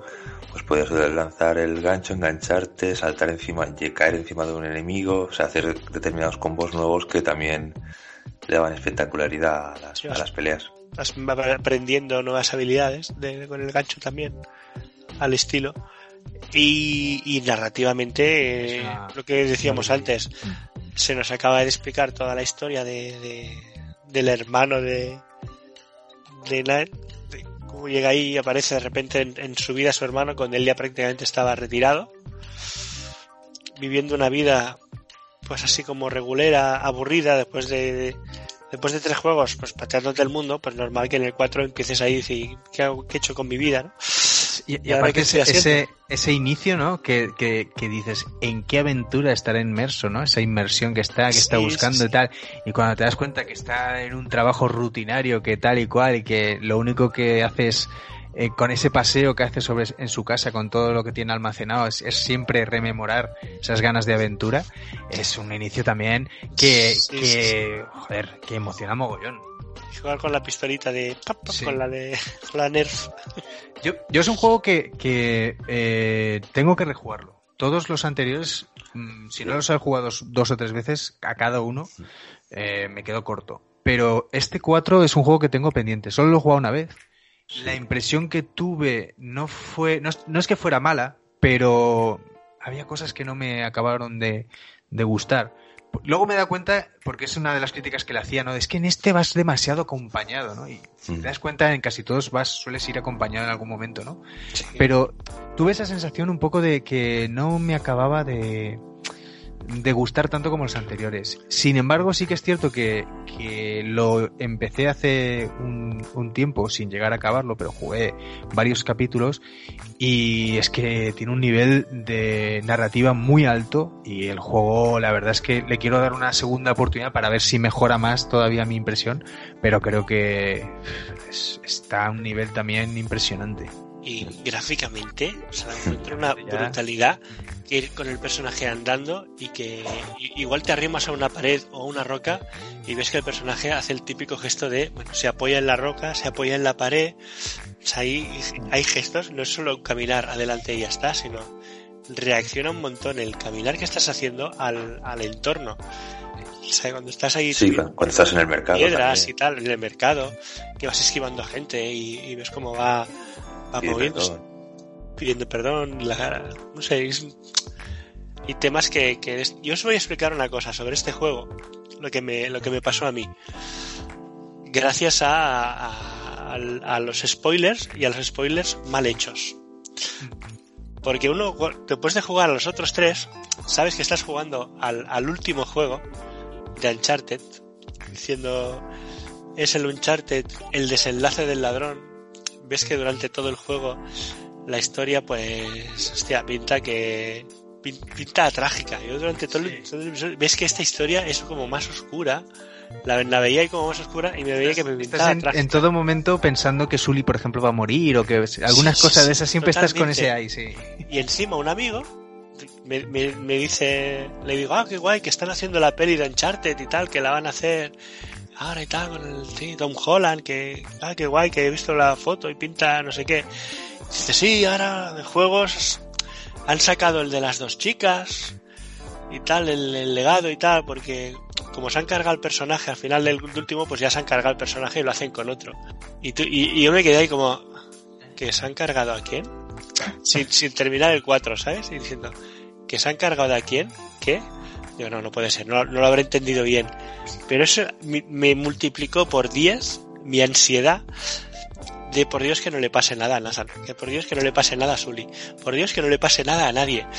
Y estuve todo el juego viviéndolo con esa sensación de ansiedad de que no le pasa nada a nadie, sumada a la ansiedad de, de me estoy leyendo un gran libro y no quiero que se termine, hostia, me, me, hubiera dolido, pero, pero, o sea, estaba, estaba, pero con, con, tensión y tal. Y no os podéis imaginar la emoción que tuve al terminarlo y ver esa escena final con ese epílogo en la playa, ¿no? en la playa y tal. No os podéis imaginar la felicidad que sentí en ese momento. O sea, os lo juro, ¿eh? Fue una, una felicidad en ese momento de decir, hostia, qué puta, qué bien. Oh, ya está a mí, Cuando a mí termina la mucho... película termina con el gran letrero grande de, de Finn con el corazoncito y dices tú, ole, ya está, se ha terminado guay. Pues hostia, con este juego me pasó, me pasó todo esto. Sí, sí, Yo iba a decir que a mí me, lo que me impactó mucho de, del juego es que en todo momento ya eh, se, nos, se nos decía que, que, era una despedida de Naughty Dog con, con Uncharted, ¿vale? Y entonces eh, claro, a, a, mí también me, esa parte de que decías tú de la nostalgia, yo, yo, la tenía porque decía, ostras, no quiero que se acabe, no quiero que se acabe el juego. Porque claro, el juego es, que, ¿no? es, una delicia en, en, en, todos los momentos, ¿vale? Es decir, a mí, a mí, lo que me lo que me impactó era cómo, cómo eh, del de Last of Us a, a Uncharted 4, cómo, mmm, cómo creció el, el control del personaje Y, esas escenas en las que eh, era de combate, en la que se te abría el escenario y entonces te subías, eh, se, hacía vertical, se hacía así más horizontal, te subías a una plataforma, saltaba y en el aire pegaba un puñetazo de cuando caías, lo estampabas contra la pared, enseguida te ibas corriendo por un lado. Lo hicieron muy dinámico, muy frenético y dije, ¡buah! Digo, vaya salto, porque sería un salto grande de, de Uncharted 3, eh, luego de la sofá, eh, que más o menos el control era igual, pero en Uncharted 4 eh, lo que era la mecánica de, de, de, combate y el manejo del personaje, eso fue, eso fue un salto de calidad que, que, que yo decía, ostras, macho, digo, se van a despedir, pero por todo lo alto, ¿eh? Porque. Y, y luego fue- tienes, tienes una de las escenas de estas famosas ya de la saga que es espectacular, ¿no? La del coche, ¿no? La del camión esta que, que, que- que- Sí. acabas, acabas El estresado, ¿no? Ac- Acabas de ¡guau! Un momento ahí frenético, ¿no? Y es lo que gusta de, de Uncharted, los, los comentarios de, de Nathan, que Eh. siempre, pese a saltarse, siempre se salva en el último segundo, no sé qué, pero con alguna expresión de ¡Oh, madre mía! ¡Dios, Dios, Dios, Dios, Dios! Siempre ahí, madre mía, ¿de qué, de qué ha ido? Pero yo creo que le ponen a voz a la, a, la, a la sensación y la expresión que tiene que tener el jugador en ese momento. Sabes Yo que te que están sí. dirigiendo, sabes que te están dirigiendo totalmente la acción. O sea, saben, a ver, puedes morir eh, en, en ese momento, ¿no? Pero sabes, saben que eh, sabes que te lo están haciendo, te lo consiguen hacer dinámico, ¿no? Que, Sí, que sí, acabes esa mezcla de cinemática y de acción y de gameplay diciendo, hostia, es que encima lo he hecho guay, ¿sabes? O sea, ¿no? Que te dan ganas a veces de volverlo a empezar para, para ver si lo puedes mejorar más todavía, ¿no? Que quede más espectacular. Y eso yo creo que solo lo consigue Uncharted. Sí, yo, bueno, yo en lo personal, para mí, es un juego que, que en su momento tenía mis dudas de no sabía si el 2 me había gustado más, el 4. A día de hoy lo tengo muy claro, ¿eh? Yo a día de hoy lo tengo muy claro que el 2 es el juego, no sé, tal vez el, el- en, cuanto a esas escenas que hemos hablado de- del helicóptero, de- del tren, pues lo más espectacular, de lo más espectacular que, que se puede jugar a día de hoy todavía en un juego de aventuras, pero a nivel completo, a nivel de emocional y a nivel de, de todo lo que transmite el juego y de lo que te está diciendo el juego y, y- y lo que aprendemos con él, no sé, a mí es que este 4 me parece, desde luego, eh, para mí el mejor Uncharted que hay. Sí, yo coincido contigo, sí, sí. Sí, yo, yo también, pero se nota, ¿no? Es decir, es el Uncharted de PlayStation 4 y ahí se tenía que, que lucir, ¿no? También. Sí, no solo, no solo en lo gráfico, sino que a Mm. nivel de historia también. Y es más, yo creo que si Víctor lo jugara a día de hoy, creo que igual hasta terminaría cambiando, bueno, no sé si cambiando, pero por lo menos valorando mm, por sí, encima. no, teniendo un mejor concepto, seguro. O sea, para mí el 2 es el 2, pero, pero sin duda este es, creo que creo que habiendo eh, saboreado más el Last of Us, que es un juego que también en su día cuando lo jugué dije sí, pero, sí, pero eh, me gustó mucho el final, toda esta historia, ¿no? Pero, pero mm, tenía mis peros. Cuando lo volví a rejugar, eh, antes de jugar al 2, al parte 2, eh, lo disfruté mucho más. Y habiendo acabado el, parte 2, y estando huérfano de juego, ¿no? De decir, hostia, ¿y ahora qué hago? ¿Qué juego después de esto? Es que no hay nada mejor. Entonces decidí empezar el, el 4 y lo vi de otra manera, lo disfruté de otra manera porque la narrativa estaba más presente, ¿no? Y eh, posiblemente entendí más cosas después de haberlo jugado, después del, del parte 1 y del parte 2, haberlos disfrutado de, de otra manera. Entonces sí que lo quiero volver a jugar entero y del tirón para, pues eso, ¿no? Pues no sé si acabará siendo también de mis favoritos, pero por lo menos quitarme esa sensación que tuve la primera vez que lo jugué. Incluso en, en el 4 tenemos momentos, bueno, eh, sabemos que, que al principio de- del juego sale Nathan jugando al Crash, Sí, da esa Eh, referencia es muy buena. Exactamente, también aparece al final la, su hija en, en ese punto también en el cual también está jugando al Crash y dejándolo igual como, como había hecho él al principio de eh, Nathan al principio del juego. Eh, pero no solo eso, sino que durante el juego mismo, durante la, la acción del Uncharted 4, hay un momento que manejamos a, a Nathan como si fuera el mismo eh, Crash, Sí, o sea, sí, es una, sí, o sea, que luego, eh, o sea, el manejo es eh, igual que el de el de Crash, digamos que Nathan mirando hacia la cámara corriendo y esa cámara poco a poco se va moviendo y, y lo tenemos otra vez manejándolo por detrás como Mm. movimiento más clásico, pero pero sí, sí, es, tiene momentazos tremendos este juego. Sí, muchas referencias y en fin, es, es, es precioso. Es un juego de 10. eh, bueno. Y, y bueno, nos dejamos ahí para el final pues una serie de juegos posiblemente menores, pero que tampoco desmerecen en absoluto. El ¿O legado querías decir algo más de...?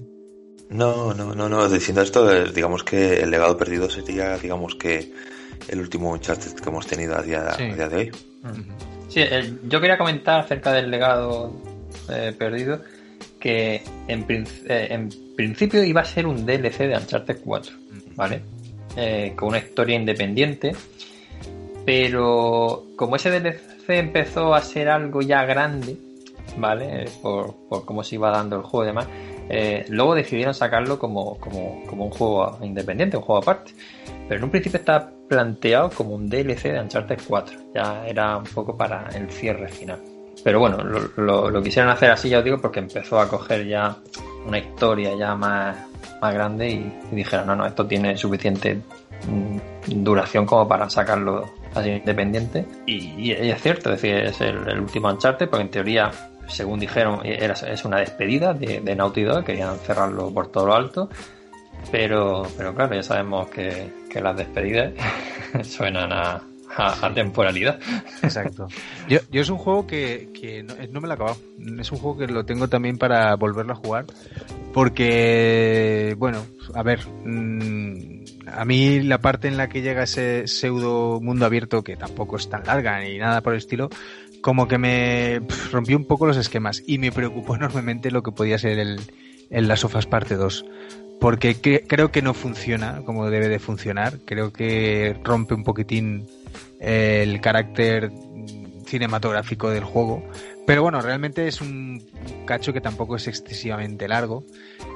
Pero sí que lo vi ahí como un pequeño pegote. Entonces, eh, lo tengo sin finalizar. Es un juego que probablemente eh, tenga que también darle una segunda oportunidad. Eh, pues un poco para cerrar la, lo que es la saga, ¿no? Como corresponde. Yo te puedo, vamos, lo que yo te diría es que realmente a nivel, es tal vez de, bueno de todos tal vez no seguro yo creo eh, de, todos lo que hemos, de todos los que hemos nombrado probablemente probablemente sea el, el, que esté por debajo a pesar de que el 1 es un, una es la, la, versión más básica que puede tener de un Uncharted pero pero si contextualizas el 1 en su tiempo eh, en ese sentido está, está es superior a este juego creo yo. A pesar de que, bueno, claro, este juego ya tiene todo el recorrido de todos los Uncharted y, y, en fin, es más entretenido y, más, más, más disfrutable a día de hoy. E, ese momento que dices tú, pues bueno, no, no deja de ser, es un falso mundo abierto, simplemente que tienes que ir a, hacer cuatro o cinco cosas, pues, eh, y tienes que ir primero a un sitio, luego al otro, es un, falso mundo abierto Mm, yo creo que te va a merecer la pena el, llegar a, al final por, por, por esa porque el juego acaba en alto. Eh, acaba en, en, su momento, tiene su momento álgido eh, y, bueno, y yo creo que simplemente por eso pues ya merece la pena jugar este juego. Sí, y ya, bueno, por finalizar, eh, no hemos mencionado las versiones que hicieron para PS Vita, ¿no? Eh, Uncharted, El Abismo de Oro, que fue un, un, juego de lanzamiento de la consola, para darle ahí un poco ese impulso. Esto fue en el año 2011, ¿vale? Que, bueno, yo no lo he jugado, no sé si vosotros habéis jugado a la Uncharted de Vita. Bueno, no, sé si hicieron algún por alguna otra consola o algo, no, ¿verdad? Esto no tiene versión. No, no, es un juego, este juego es un juego que salió con la PS Vita. El Abismo de Oro es un juego que salió de salida con la PS Vita para intentar impulsarlo. Es un juego también pues que recuerda, viene recordando al, a lo que era el, el primer Uncharted, eh, por lo que estaba investigando, por lo que estaba mirando, porque tampoco lo he jugado. Y, vamos, es un, es un juego que, que, bueno, pues a nivel de historia era flojito, eh, luego también a nivel de ritmo, pues también tenía sus carencias, pero que se veía, decían que se veía muy bien, que estaba muy bien a nivel gráfico y demás, pero que, pero bueno, prescindible, vamos. y, era, y eso sí, a nivel de historia, eh, era una, vamos, una precuela bastante de, de, todo lo que era la historia de, del juego. O sea, era, era una precuela del, del, del primer Uncharted. O sea, que eh, si te jugabas este juego, pues luego eh, jugabas al, al Uncharted 1 y tenías, habían personajes que podían ser mencionados en uno y en otro. Sí, y también esta misma consola tuvo otro juego con el nombre de Uncharted, pero era un juego de cartas, ¿no? Eh, se llamaba Lucha por el Tesoro. Y bueno, tampoco lo he jugado porque la verdad no, no tengo Vita. y, y no sé este juego que, que, que, tal, qué crítica tuvo. La evitaste.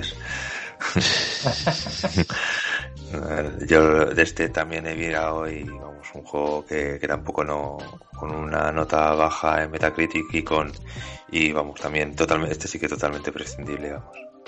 Sí, yo creo que aprovechan el nombre de la, de la serie para ver si, si esta consola portátil que, bueno que, buscaban no eso que fuera una especie de, Nintendo y que, lógicamente nunca han llegado a tener y, bueno un poco para, lanzar no la, venta de la consola pues, ver la palabra Uncharted y ya pues como que parece que es una compra obligatoria y, no muy eh, eh, mu- mucho después salió una versión para Android, ¿no? Para Android, para iOS.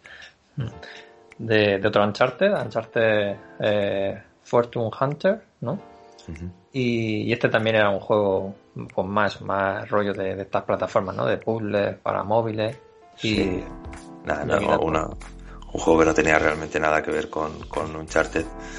Eran una serie de, de- pues, unas plataformitas así en eh, pero así como en, bueno, ¿cómo se dice? Vista sub- desde arriba, vamos. Cenital. Cenital, sí. Eso, eso, eso. Y, y, y bueno, un poco, de- vamos, por lo que he estado viendo, es el juego que es peor considerado de, de la saga, de que te lleve el nombre Uncharted, es el juego que tiene peor, peor, peor llevado ese nombre. Además es que no tiene nada que ver con, con lo que Sí, decirse que sea un Uncharted.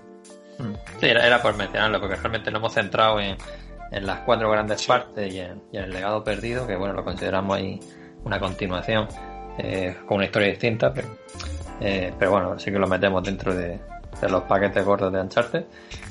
Y, y la verdad que es una, es una saga que mm, no sabemos si ahora para PlayStation 5 habrá un Uncharted, que se rumorea, se rumorea que va a haber algo, no sabemos si de Naughty Dog por parte de otros estudios de Sony.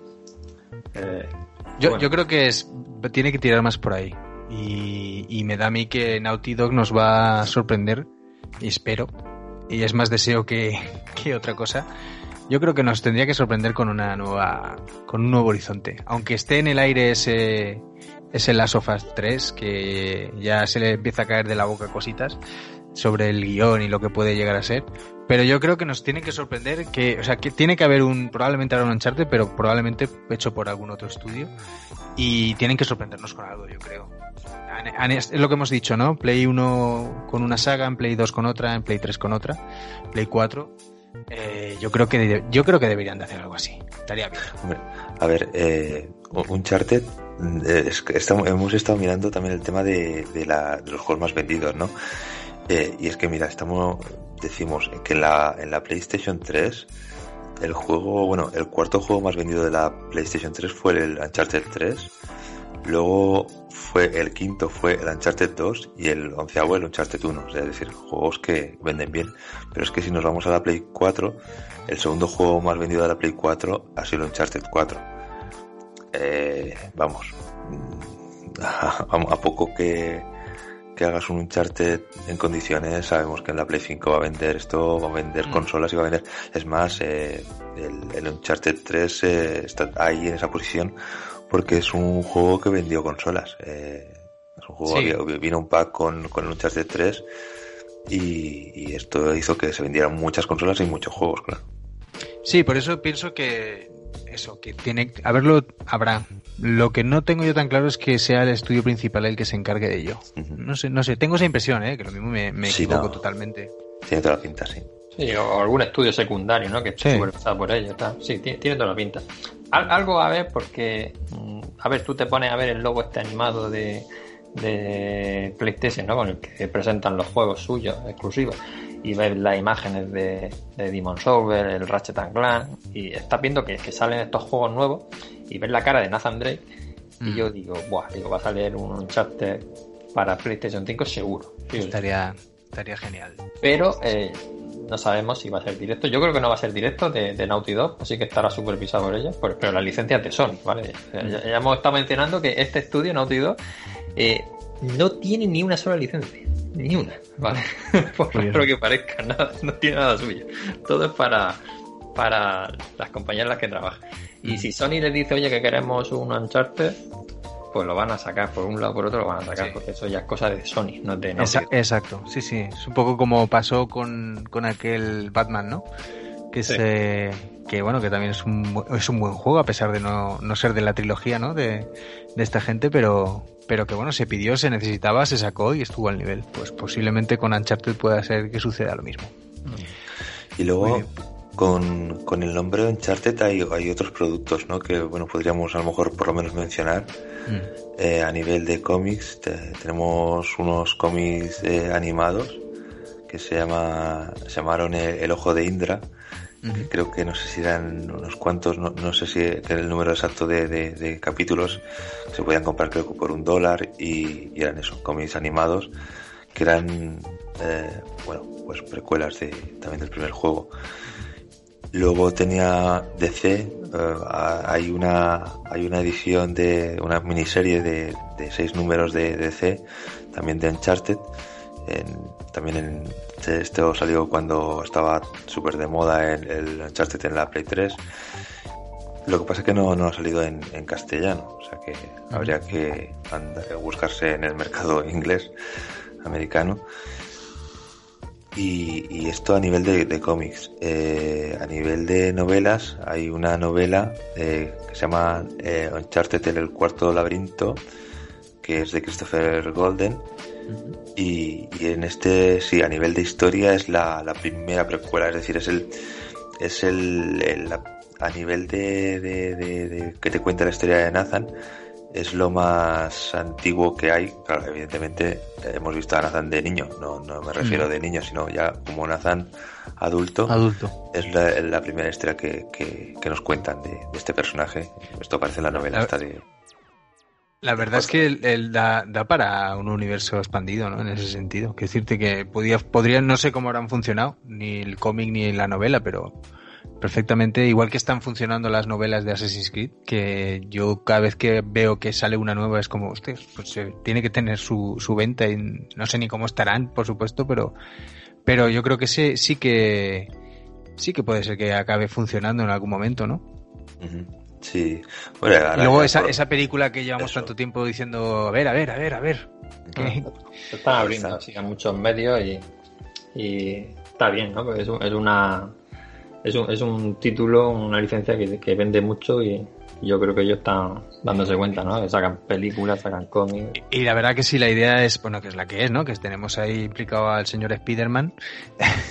eh, eso tiene visos de que si funciona, tenemos un desarrollo de la, del personaje hacia la madurez que puede estar muy, que puede estar muy bien. A ver si lo hacen bien, porque siempre, cada vez que sacan una película basada en un videojuego, siempre tiene muy mala crítica, sale muy mal parado. Mm. Y. Pero bueno, a ver, a ver qué, hacen, ¿no? Eh, bueno, eh, sí que es cierto que tenéis ese maravilloso corto protagonizado por Nathan Fillion, el, el campeón, porque vamos, es que es, es es que es clavado. O sea, es una pena que este hombre no esté más joven, o sea, más joven para poder haber hecho una película eh, como Nathan Drake, porque es que yo creo que es tal cual. Yo no sé si se habrán inspirado o no, o es pura coincidencia. Pero tenéis por ahí un, un corto que yo creo que está en YouTube, que, que es que está, está genial. O sea, está muy bien hecho y ves al personaje. Lo ves tal cual, porque es que, claro, encima interpretándolo él con ese ese rollito que tiene ya en que demostró en la serie de Farfly, ¿no? Esa, esa, ese socarronerismo, esa cosa que tiene el actor ya de por sí, ese carácter y ese carisma. Y encima interpretando a, Nathan Drake, mola, está, está chulísimo ese, ese También, también un, un, poco Jaime Cantizano, también, también se dice por ahí. sí, bueno, es, bastante clavado a Jaime Cantizano. Es verdad. Sería otro que... Eso sí que lo había escuchado también. Bueno, pues chicos, yo creo que... Recordad, que el 18 de febrero del 2022 tenemos cita en el cine para ver Ancharte la película. sí, Así es. Pues yo creo que le hemos hecho un buen repaso. Yo, sinceramente, ya lanzo aquí un aviso, no sé si de muerte, pero Dani eh, empieza las sofás eh, sigue con las Ofas 2 porque de esto tenemos, tenemos que hablar. Así que lo próximo que toquemos de Naughty Dog estaría muy bien que fueran las dos, las dos partes. Sí. Y, como deberes, venga. Dani, no, no, te lo ha dicho así bien. Sin presión. te lo ha dicho así bien, pero, pero yo conociendo a Víctor es una amenaza, ¿sabes? Y si estás Bueno, y, ahora, y ahora que el domingo termina el estado de alarma, igual se puede plantar en mi casa. Decir, Eh, juega. Exactamente. Juega, juega. eh, Bueno, chicos, Muy bien, pues, bueno. un placer. Esperemos que os haya gustado este repaso que hemos hecho a la saga. Eh, si os ha gustado la parte introductoria que hemos hecho ahí un poquito de, sobre los orígenes y los inicios, yo os recomiendo eh, un libro de referencia, se llama Naughty Dog, una aventura hacia el éxito de Javier Gutiérrez, es un poco, yo lo compré en su día, lo estuve leyendo y he hecho todo lo que he contado es, es algo, un breve repaso de lo que podéis encontrar en ese libro, ¿vale? Si queréis saber algo, algo más acerca de esta empresa, que bueno, como por otro medio más, es decir, tiene libro, ¿vale? No es oficial de Sony, pero tiene libro. y, y, y nada, eh, esperemos que, que, que os haya gustado, como decimos, este repaso y, y nos vemos en, en siguientes episodios. Muy bien. Perfecto. Muy bien. Pues nada, hasta la próxima y nada, escuchamos algo de, de la banda sonora de, de, de Uncharted por aquí para terminar. Estupendo. Hasta luego. Hasta luego. Hasta luego.